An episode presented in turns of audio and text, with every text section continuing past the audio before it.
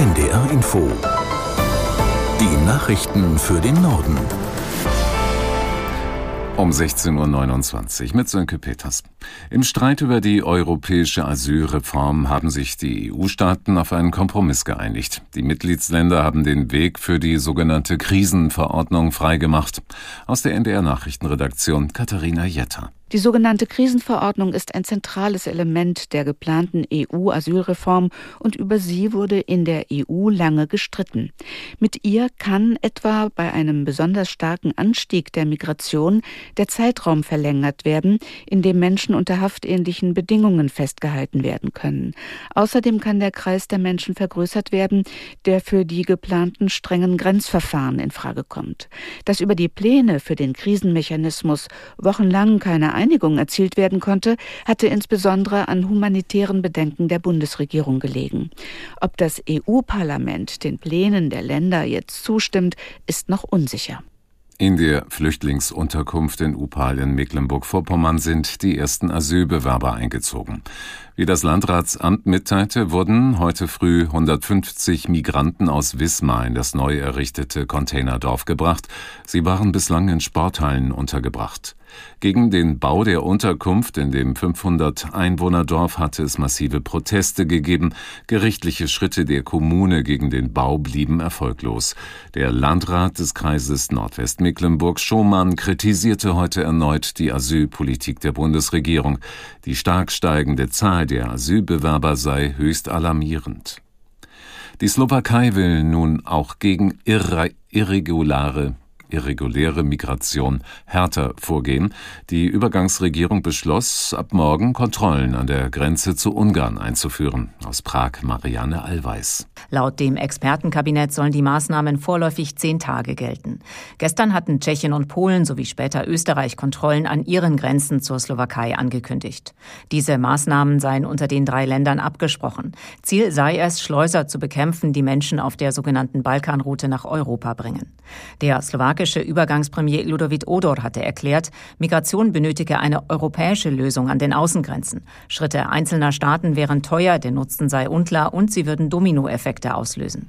Falls die Energie diesen Winter knapp wird, könnten in Deutschland auch wieder Braunkohlekraftwerke aktiviert werden.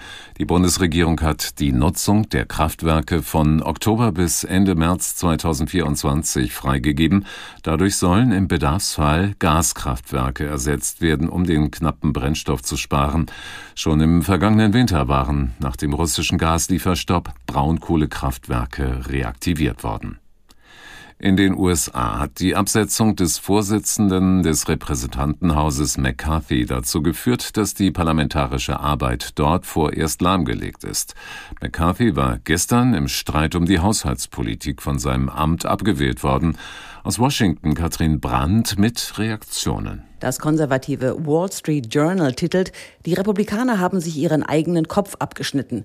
Eine Bande von acht habe den Vorsitzenden des Abgeordnetenhauses abgesetzt, ohne Plan, ohne Ersatz und ohne ein politisches Ziel und habe so 96 Prozent der Fraktion übertrumpft, schreibt die Zeitung. Newt Gingrich, einflussreicher Vordenker der Republikaner, fordert, den Kopf der Gruppe, Matt Gates, aus der Partei auszuschließen. Gates sei ein Antirepublikaner, der dabei sei, die konservative Bewegung aktiv zu zerstören, so kommentiert Gingrich in der Washington Post. Und die Demokraten erklären sich für nicht zuständig. Kevin McCarthy habe selbst die Regel eingeführt, dass die Stimme eines Fraktionsmitglieds für ein Misstrauensvotum ausreicht. Das sei sein erster Fehler als Vorsitzender gewesen, sagte Debbie Dingle, Abgeordnete der Demokraten bei CNN.